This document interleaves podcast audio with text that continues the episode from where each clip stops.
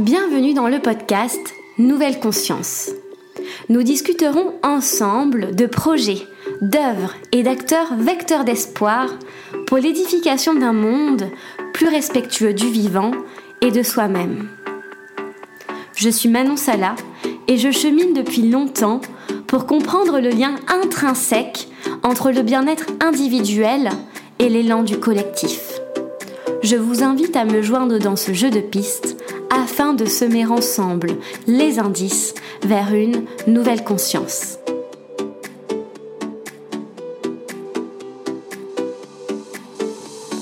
Aujourd'hui, je reçois Claire Egnel du collectif pour un réveil écologique au micro de Nouvelle Conscience.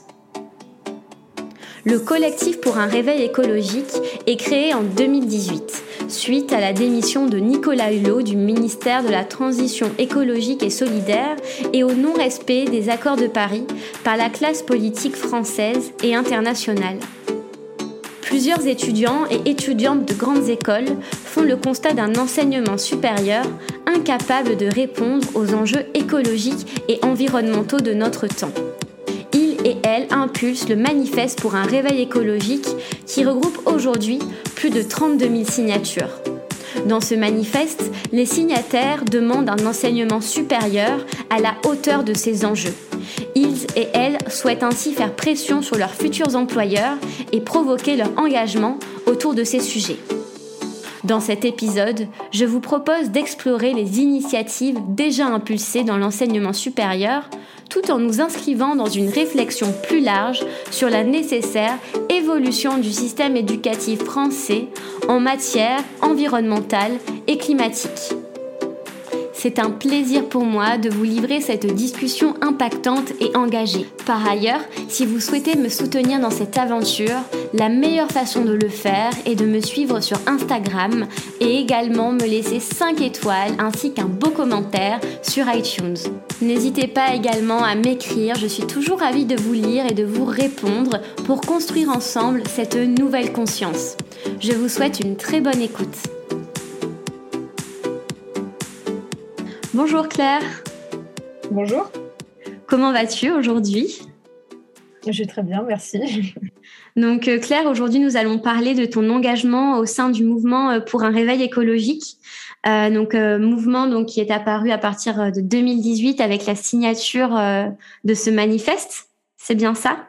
Mhm. Oui, c'est ça, pardon. C'est un, un, mouvement qui est apparu en 2018 avec un manifeste qui s'appelait le Manifeste étudiant pour un réveil écologique. Euh, dans lequel on rappelle l'urgence écologique.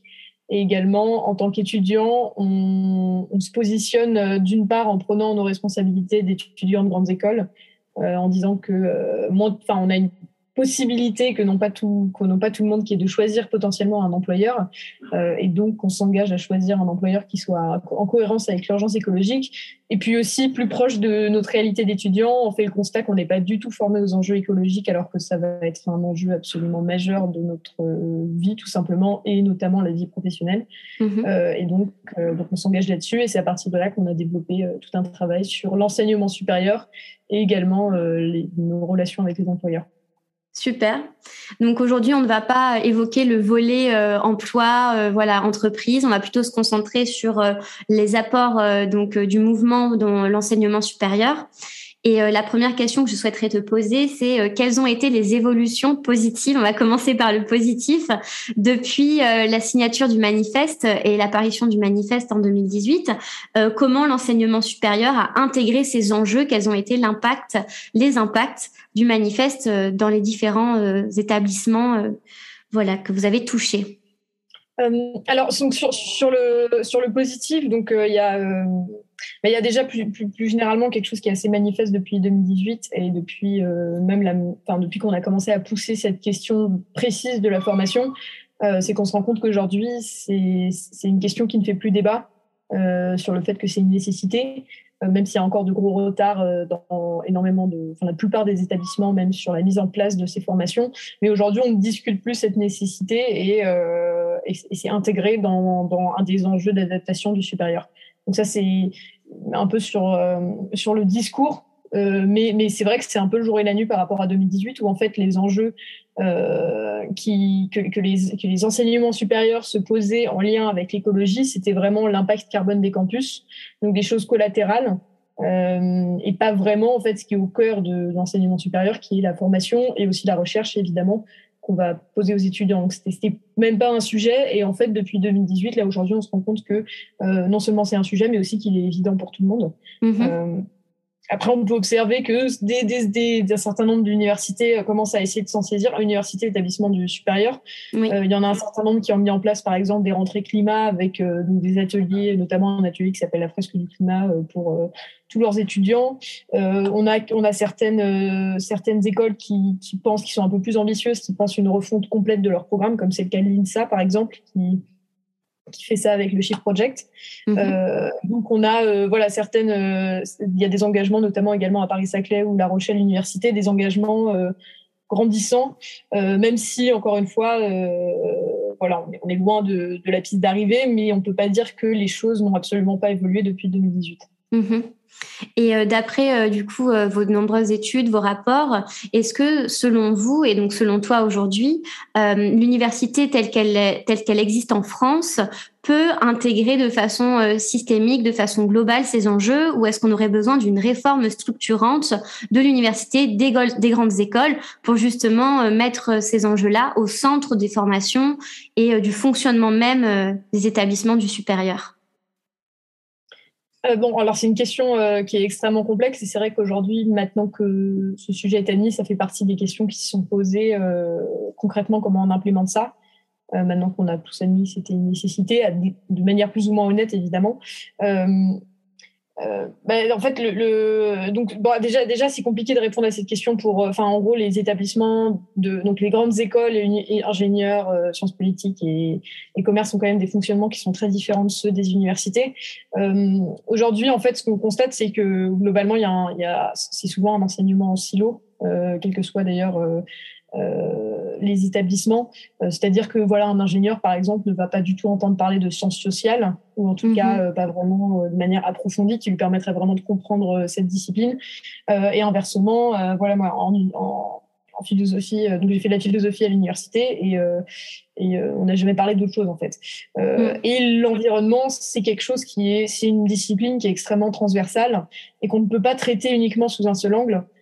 oui on a une vision baisée de la situation si on traite sur l'angle purement ingénieur euh, versus si on traite sur l'angle purement euh, purement euh, purement sens social. Par exemple on en a des visions qui sont qui sont évidemment incomplètes. En fait il y a une des voies sur lesquelles on commence à réfléchir qui est une approche qu'on appelle l'approche par compétence qui est quelque chose d'assez anglo-saxon mais en gros qui consiste à se poser la question des personnes qu'on veut former et ensuite de créer une formation adaptée euh, en gros, au lieu de se dire, euh, et donc dans l'environnement, ce serait au lieu de dire, euh, bah voilà, j'ai un cours qui traite d'environnement, donc c'est bon, j'ai la, j'ai la, j'ai la bonne case. Euh, on se demanderait qu'est-ce qu'un, qu'est-ce que, qu'est-ce qu'un étudiant de mon établissement, qu'est-ce que j'ai envie de lui apprendre, qu'est-ce que, en quoi j'ai envie de le former. Donc ça, c'est une approche qui, qui demanderait de, de, de, de transformer vraiment les maquettes pédagogiques, de faire beaucoup plus des liens euh, entre mhm. elles. Et donc, évidemment, c'est extrêmement difficile à mettre en place euh, dans l'état actuel des choses. Mais une chose est sûre, effectivement, c'est que le, côté très cloisonné des formations aujourd'hui ne facilite pas vraiment l'apprentissage d'une discipline aussi, enfin, d'un thème aussi transversal que, sont tous les thèmes qui touchent à l'écologie et à l'environnement. Oui, et euh, les présidents, les présidentes euh, justement des établissements du supérieur, est-ce qu'ils vous soutiennent dans ce processus ou est-ce que vous êtes un peu seul entre étudiants euh, à mener la barque Voilà, quel est votre lien avec justement les institutions dans ce dans cette évolution? Alors, bah. Bon, évidemment, on va pas tous les mettre dans le même panier. Il y en a qui sont extrêmement engagés. Y en a, il y en a un certain nombre, par exemple, qui avaient cité une, qui avait signé une tribune qui était parue dans le journal du dimanche en 2019, qui vraiment réclamait, euh, notamment de la part du ministère, un appui pour avoir une, une véritable démarche transformative et des, des, moyens surtout, parce qu'en fait, euh, maintenant, euh, c'est comme toute transformation, on a besoin de moyens pour la mm. mettre en place. Euh, maintenant, euh, en fait, on se rend compte que souvent, ce sont les associations qui sont motrices, associations notamment d'étudiants, euh, parfois des professeurs aussi qui sont moteurs. Et, et, aussi quelque chose dont on se rend compte, c'est que si l'environnement est de plus en plus, l'écologie est de plus en plus pris en compte, en fait, il y a un besoin de cohérence à la fois dans la stratégie de recherche dans euh, l'offre académique, mais également les orientations professionnelles. Euh, c'est-à-dire mhm. qu'on ne peut pas, euh, d'un côté, parler de l'urgence écologique en cours et en même temps continuer, enfin, inviter sans aucun recul et sans aucune alternative uniquement des, des, des grosses boîtes du 440 pour un forum des métiers, ne, ne présenter que ça en, en termes de perspective de carrière. Euh, donc il y, a des, il, y a des, il, y a des, il y a des choses de cohérence. Enfin, en gros, le fait d'avoir de, cette ambition vraiment transformative et englobante de mise en cohérence de l'ensemble de, de l'université euh, à l'urgence écologique, ça c'est quelque chose qui est très ambitieux et qui, qui est fait plus ou moins bien. Après, ils sont face à leurs propres difficultés structurelles. Bon, il y a évidemment euh, bah, un effondrement des financements dans l'ESR et notamment les universités. C'est beaucoup moins un problème euh, chez les grandes écoles. Oui. Euh, il y a aussi le fait qu'on part de très loin. Euh, donc nous, on a fait une étude qui s'appelle le Grand Baromètre, qui est sortie en, à la rentrée de 2020, euh, dans lequel on a demandé, on a envoyé un questionnaire à tous les, à un certain nombre d'universités, de grandes écoles de commerce euh, et d'ingénieurs et de sciences politiques, euh, et on leur demandait de répondre à un certain nombre de choses. L'idée était pour nous à la fois de se faire une idée sur leur engagement, mais aussi d'envoyer un message un peu clair sur disant nous on est des étudiants, voici ce qu'on attend de vous. Mhm. euh, donc voilà, c'était un peu ce, ce, double ce double aspect. Et euh, en fait, ce qu'on est, ce, ce, ce, dont on, enfin dans les réponses, on pouvait voir que il y avait seulement 15% des formations qui voulaient former 100% de leurs étudiants à l'urgence écologique donc en fait là, on se rend compte, ça reste une prise en compte purement par, ça reste une matière parmi tant d'autres, alors qu'en fait nous, ce qu'on demande, c'est être formé à la réalité de notre monde de demain et, euh, et qu'on décide d'en faire son sujet, son cœur de métier ou pas, c'est quelque chose qui va se poser à, enfin c'est un enjeu qui va se poser à tout le monde. Oui. Euh, et le Chiffre Project avait également sorti un rapport, euh, c'était des, des, chiffres du même ordre, seulement 10% des formations qui parlent des enjeux énergie-climat. Euh, et ça, c'est en, plus sans s'intéresser à la qualité même de ces formations, euh, mhm. euh, qui, qui, est un autre sujet. Oui. voilà. Oui, ça, vous, le dites souvent dans, euh, euh, dans les conférences euh, que vous proposez, c'est que c'est finalement c'est du pragmatisme et c'est du réalisme, justement d'intégrer ces sujets-là. C'est pas de l'idéalisme. voilà, c'est pas un groupe d'individus isolés. Dans, vos chiffres, donc il y a 20% des élèves de l'X de Polytechnique et 11% des élèves de HEC par exemple et de l'ESSEC qui estiment voilà vouloir prendre en compte ces enjeux. Et, et donc 32 000 étudiants qui ont signé votre manifeste aujourd'hui. Et comment, selon toi expliquer cette dissonance entre d'un côté des élèves qui sont motivés, qui ont envie d'aller plus loin, et de l'autre euh, un système qui peine à nous écouter et qui avance euh, doucement, plus doucement que nous en tout cas. Alors, bah non, mais c'est une excellente question, euh, mais enfin, qui, au final touche à la complexité même, à la complexité même de l'urgence de écologique. C'est vrai que le message qu'on qu'on raconte dans le manifeste. Et je pense que c'est aussi pour ça qu'il a marché, enfin marché entre guillemets évidemment, mais enfin, tu l'as, as rappelé les statistiques dans certaines écoles. Ce que je trouve intéressant, c'est que c'est aussi des écoles qui ont souvent sont souvent beaucoup moins politisées que d'autres. Mhm. Euh, et qui ont souvent euh, voilà des, des engagements euh, enfin c'était très très peu souvent des, des, étudiants qui avaient déjà un engagement politique ou syndical ou, ou associatif et c'est vrai que le message en fait il paraît limpide enfin il paraît évident qui est de dire, bah voilà, on est en train de foncer dans le mur. Euh, et on parle pas de quelque chose qui est un horizon de plusieurs générations, on parle de choses qui vont se passer de notre vivant, euh, mm. puisque voilà, les accords de Paris prennent 2050 comme euh, comme objectif. Voilà, moi en 2050, j'aurai euh, j'aurai 52 ans, donc je serai a priori encore au milieu de ma carrière professionnelle.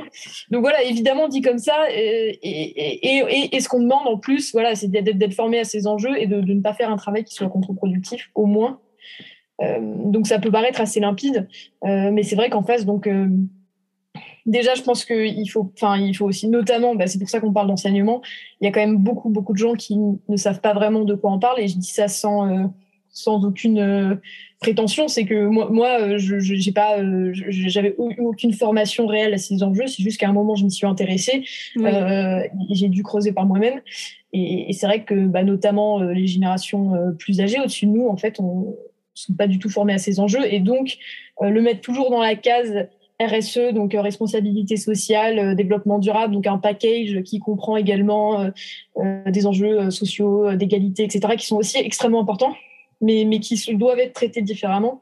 Euh, mhm. donc je pense qu'il y, y, y a, un peu quelque chose qui est lié à la formation et aussi bah, tout simplement, si nous on a une revendication qui paraît extrêmement simple, en fait, dès qu'on la place dans un contexte aussi complexe que celui de l'enseignement supérieur, ben, on se heurte à énormément de barrières euh, culturelles, institutionnelles, euh, dues au manque de moyens, etc. Donc ça fait, euh, ça fait que les choses peinent à avancer, mhm. évidemment. Oui. Et au-delà justement de, ces barrières-là dont tu parlais, est-ce qu'il y a aussi des barrières dans la formation des enseignants? Parce que finalement, euh, on a beaucoup d'experts peut-être de ces sujets, mais ce manque de transversalité, ils l'ont eux aussi connu en n'étant pas formés. Tu vois, c'est comme euh, euh, ben, les dirigeants d'entreprise qui actuellement, bon, bien sûr, tout le monde n'est pas dans le même panier, mais qui n'ont peut-être pas une connaissance fine de ces sujets-là. Donc là, c'est un peu nous qui allons leur apporter. Mais est-ce que aussi tu crois que le problème, il vient de la part des enseignants qui n'ont pas, en tout cas de certains, bien sûr, qui n'ont pas une, euh, oui, une intégration de ces sujets-là, une compréhension assez globale, euh, oui, une finesse dans leur approche euh, des enjeux environnementaux dans le supérieur.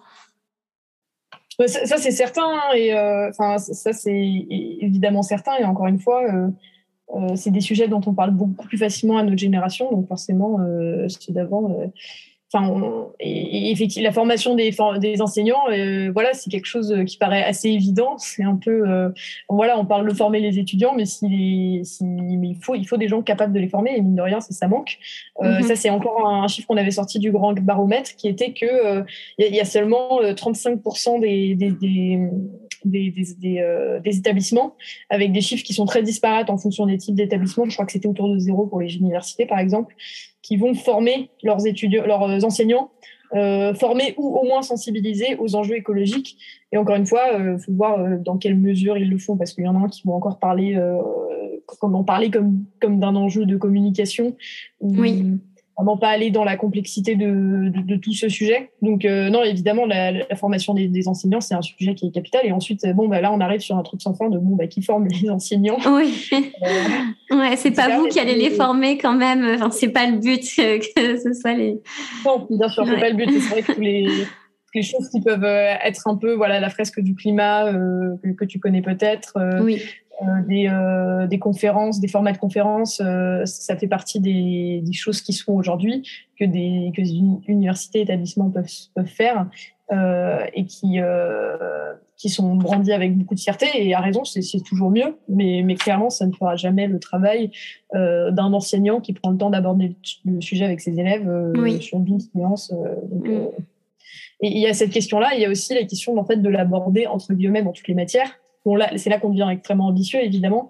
Mais, euh, mais, euh, mais, mais, encore une fois, c'est pas un sujet qui doit être traité en silo, ne serait-ce que par cohérence. Et, les étudiants s'en rendent compte. Hein. D'ailleurs, euh, c'est moi, je, moi, je suis dans, dans un parcours spécialisé en politique environnementale et, mm-hmm. et, les sujets et les sujets des cours qui ne traitaient pas de ces sujets, mais qui parlaient par exemple d'énergie, euh, d'économie, etc., et qui ne traitaient pas de ces sujets, les étudiants s'en rendaient compte. Et euh, très souvent, c'est une remarque ou lancer un débat. Donc euh, voilà, c'est une cohérence qu'il faudrait, dans l'idéal, retrouver partout. Mm-hmm. Ne serait-ce parce qu'en plus, voilà, on ne veut pas que tout le monde devienne des spécialistes de l'écologie, on veut que tout le monde, dans son métier, soit mhm. capable de se saisir de ces enjeux, de comprendre comment ça l'impacte euh, et de comprendre comment lui-même euh, peut réduire son impact. Oui. Et donc au final, euh, j'ai l'impression que ça, la source, c'est même avant l'enseignement supérieur. Ce serait commencer même plus tôt pour distiller en fait ces informations depuis euh, ben, peut-être l'entrée à l'école primaire. Donc, euh, pour arriver en, le supérieur, justement, en ayant une, un peu un, comme un socle commun, tu vois, sur toute notre scolarité, sur ce qu'est le réchauffement climatique, le développement durable. voilà. Ouais. Oui, dans l'idéal, bah, évidemment, ça, ça on parle, si, on, réfléchit, si on continue à réfléchir dans le meilleur des mondes, moi, ouais évidemment. Et euh, avant, et ça c'est les associations, notamment euh, You for Climate en France, euh, enfin les, les, les, regroupements locaux du You for Climate qui travaillent là-dessus, d'autres associations, c'est avec nous c'est c'est moins, c'est moins exactement ce qu'on fait, mais évidemment, c'est quelque chose qui devrait être abordé dès le début.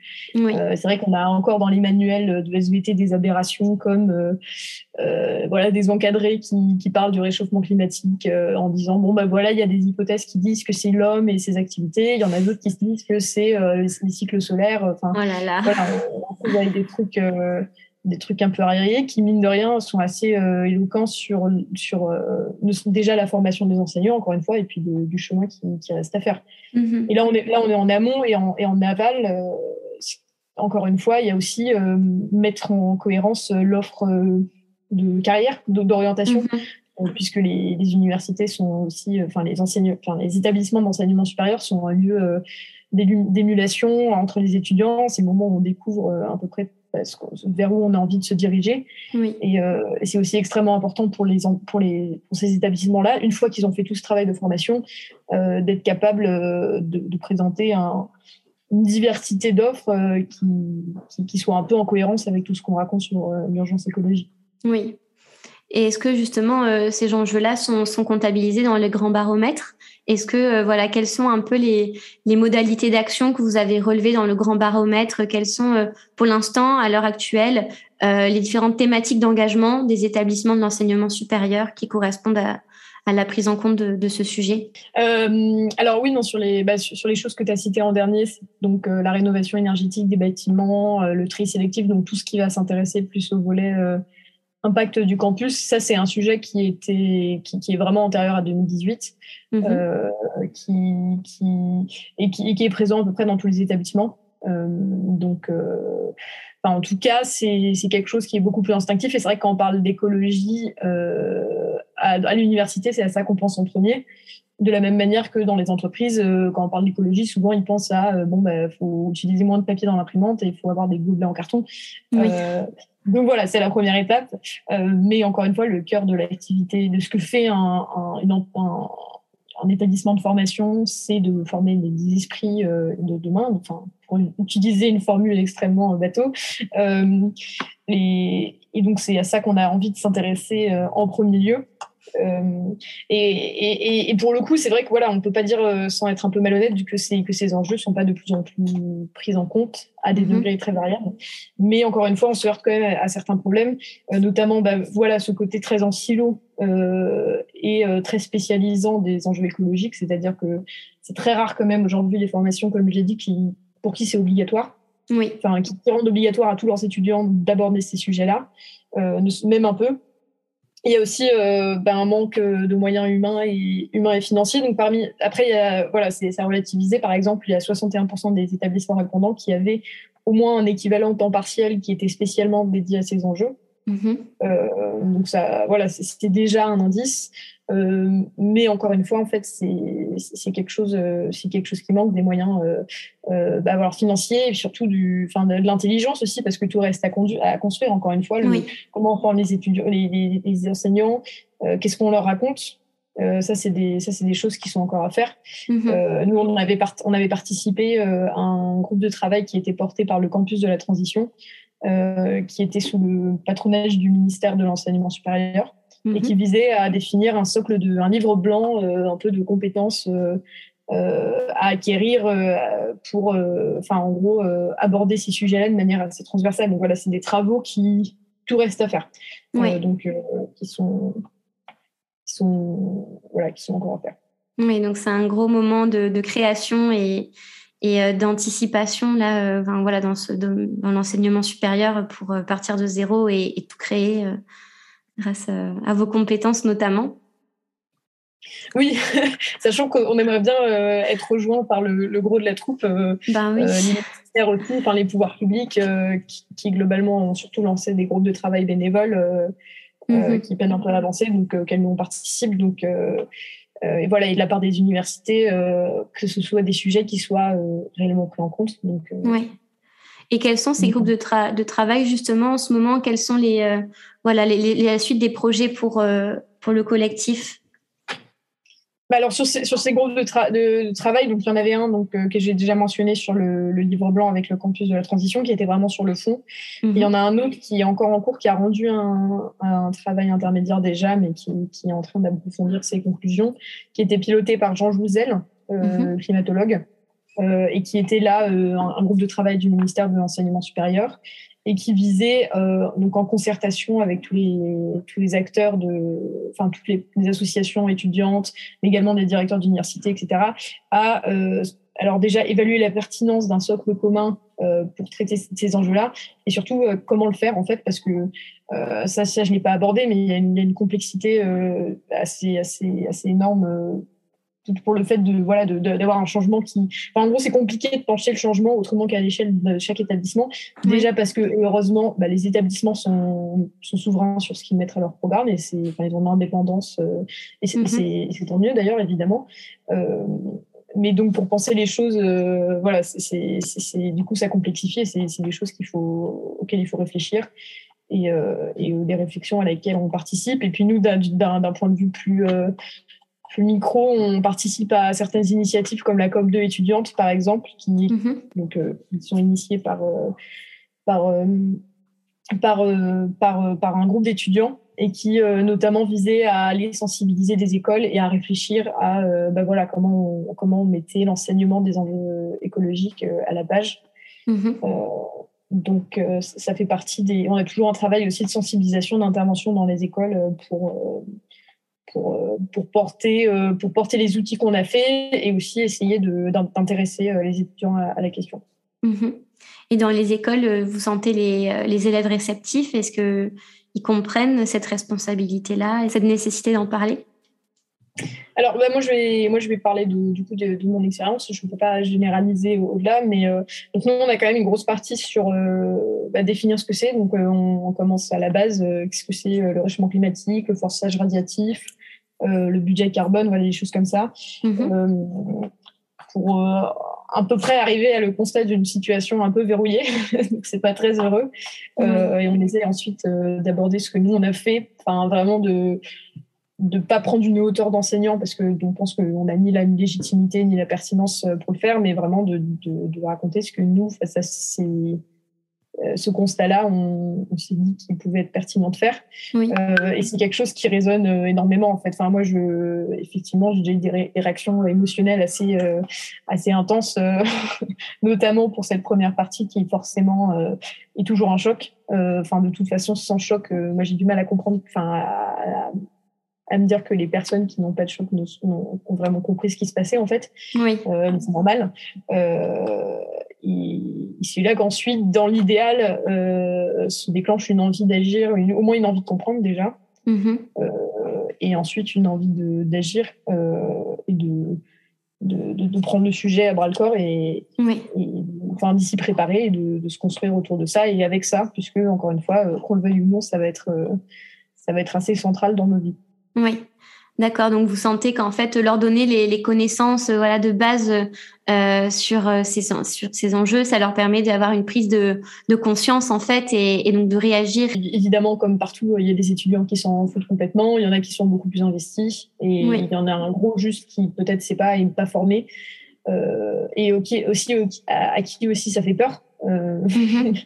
à raison d'ailleurs, hein, je veux dire, je pense que même c'est une majorité et, donc, ça fait aussi partie de. Enfin, c'est pour ça que la formation est, importante parce que euh, quand on, fait ça en vous formant un métier, on vous dit pas juste quel est le problème, on vous dit aussi mm. euh, voici en quoi ça vous concerne et voici ce que comment vous vous pouvez. Euh, enfin, comment vous, vous pouvez vous saisir de vos enjeux dans votre métier. Et, et c'est assez fondamental, à mon avis, pour, pour, pour combattre un, un sentiment ou d'abattement, de, de, de, d'impuissance, surtout, qui, qui, à mon avis, euh, assez, euh, ouais, qui peut être dangereux parce que euh, justement, ça, ça, ça, décourage du problème. Mm-hmm. Oui, vous avez sorti un rapport récemment qui montrait, il me semble, c'était 75% des jeunes qui souffraient voilà d'éco-anxiété ou qui avaient peur justement des effets du réchauffement climatique sur leur vie. Donc on voit que c'est un, un, chiffre qui est énorme. Et donc oui, voilà, c'est ça, se doter en fait de la pleine responsabilisation, la pleine responsabilité de ses moyens, ça nous, ça permet de diminuer voilà la frustration et et ça donne aussi, voilà, c'est une force motrice pour pour s'engager. Oui, et puis, moi, c'est un chiffre qui m'a énormément surprise parce que, alors je ne sais pas pour toi, mais, mais 75% de mes amis ne sont pas tous euh, des écolos. Oui. Euh, en fait, euh, ça reste une, très forte, une très forte minorité. Et même, même si on prend ceux qui sont allés aux marches pour le climat et juste à ça, ça, ça représente toujours pas 75% de mes amis, en fait. Et c'est c'est ça qui m'a impressionné, c'est de me dire en fait effectivement c'est tout le monde quoi et tout le monde a cette vague inquiétude euh, avec toujours, parce qu'il y a un certain nombre d'études qui, montrent aussi que si la sensibilisation aux enjeux écologiques a beaucoup augmenté, la compréhension de ces enjeux reste toujours très mauvaise. Euh, C'est une mhm. chose de savoir qu'on va se prendre euh, quelque chose d'assez lourd euh, sur la tête, mais exactement pourquoi, d'où ça vient, quelles sont les solutions, ça c'est ça c'est quelque chose qui demande d'y rentrer un peu plus. Et, et, effectivement, face à quelque chose qui peut être un peu paralysant, euh, moi, je suis assez persuadée que le simple fait d'en parler, de se, euh, de, de, se regrouper en action collective ou pas, euh, c'est quelque chose qui libère. Enfin, en tout cas, moi, je, enfin voilà, des fois, on a un peu l'impression que les, les, associations écolo, c'est des thérapies de groupe. euh, et, qui marchent très bien. Alors après, il faut pas non plus euh, laisser beaucoup de, enfin, le, le, poids, la, la responsabilité d'absolument tout à, cette autre génération qui, qui malgré tout, n'est toujours pas aux commandes. Enfin, oui. au poste pour bientôt. Voilà, c'est pour bientôt. on arrive. malheureusement, encore une fois, on peut pas se permettre. Enfin voilà, les, le, le, dernier rapport du GIEC qui est sorti, enfin du groupe 1 du GIEC qui est sorti il y a quelques semaines, disait qu'en gros, pour les 2 degrés, bon, 1,5 degré, c'est un peu près mort. Euh, pour les 2 degrés, c'est euh, c'est la décennie qui arrive qui va être décisive. Donc, en fait, mm. malheureusement, ça va être les personnes qui sont qu'on a actuellement euh, aux manettes qui vont qui vont être décisives aussi. Donc, oui. Ouais. Voilà, les, jeunes, euh, mais aussi les autres. oui, oui, oui, on sait, voilà, ça nous incite à agir de concert et, et, et, comme tu disais, c'est intéressant euh, d'étudier ce chiffre qui se cache derrière ces 75%, parce que voilà, c'est pas que des écolos, c'est pas que des gens mobilisés. On, on sent que voilà, ce, ce, sujet nous concerne tous et toutes. Et après, on a différentes façons de, de, de réagir. Et euh, ben voilà, l'information déjà, c'est la clé. Euh, la connaissance, c'est la clé du pouvoir, la clé de l'action. Donc, euh, ben c'est un merci ben, pour tout ce que vous faites euh, pour pour nous, ben, pour bah, je viens de le dire, moi, c'est pour moi d'abord. Hein. pour toi, oui, oui, oui, oui. Mais en tout cas, pour nous fournir l'information, tu vois. Tu vois, bah, vraiment euh, normaliser, vulgariser ces informations très complexes. Tout le monde n'a pas lu les rapports du GIEC. Euh, donc, euh, voilà, c'est important qu'il y ait des gens qui, qui le fassent pour ceux qui qui vont pas se plonger spontanément dans ces lectures aussi. Donc, bon, bah, merci Claire. Euh, on arrive à la dernière question du podcast qui est euh, pour toi la signification de nouvelle conscience. Donc c'est le nom du podcast, Nouvelle conscience. Qu'est-ce que ça signifie pour toi? Comment tu le ressens quand tu l'entends, le lis? Ben, à, première, à première vue, comme ça, ça m'évoquerait d'abord quelque chose de générationnel, mais, je trouve ça très orgueilleux pour une génération de se prétendre. Enfin bon, on connaît tous la citation de Camus chaque génération se croit vouée à refaire le monde. Euh, et, et, et, je pense pas que notre génération soit plus vertueuse que la suivante, euh, comme celle qui arrive euh, plus que nous. donc, nouvelle conscience, j'ai l'impression que ça m'évoque plus, sans dogmatisme ou ésotérisme, évidemment, la, la, éventuellement la prise de conscience, enfin, ce qui se passe quand quand on décide de s'engager et on décide de déjà, alors là, en, l'occurrence pour l'écologie, on comprend vraiment euh, toute l'ampleur du problème euh, et qu'il n'y a pas de solution facile. Mm-hmm. Euh, du, coup, je m'intéresserais plutôt à ce qui se passe quand on est dans un mouvement comme ça, au-delà de, ce qu'on fait tout simplement, qui est se retrouver au centre d'une émulation qui est très souvent passionnante. De rencontres de points de vue aussi. Euh, enfin, voilà, si on reste sur les formations, moi j'ai une formation en sciences politiques et, et euh, l'association dans lequel, enfin le collectif était pour moi le, la première fois que j'étais en contact avec des gens qui ne faisaient pas les mêmes formations que moi. Oui. Ouais. donc c'est aussi ça, euh, c'est aussi ça que ça apporte. Ouais, ouais, ouais, de, ben justement d'être en, lien avec d'autres consciences, euh, voilà, la conscience scientifique, la conscience euh, ben, plutôt politique et ouais, vers un objectif commun. Bon bah merci beaucoup. on peut vous retrouver sur LinkedIn. Vous avez un très bon site internet aussi sur Instagram. vous pouvez aussi signer le, le manifeste. Hein, voilà, vous avez toujours besoin de nouvelles signatures, j'imagine.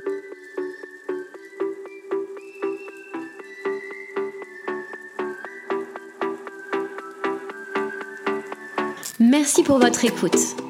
Si ce podcast vous a plu, la meilleure façon de le soutenir est de lui laisser 5 étoiles sur iTunes et sur Apple Podcast.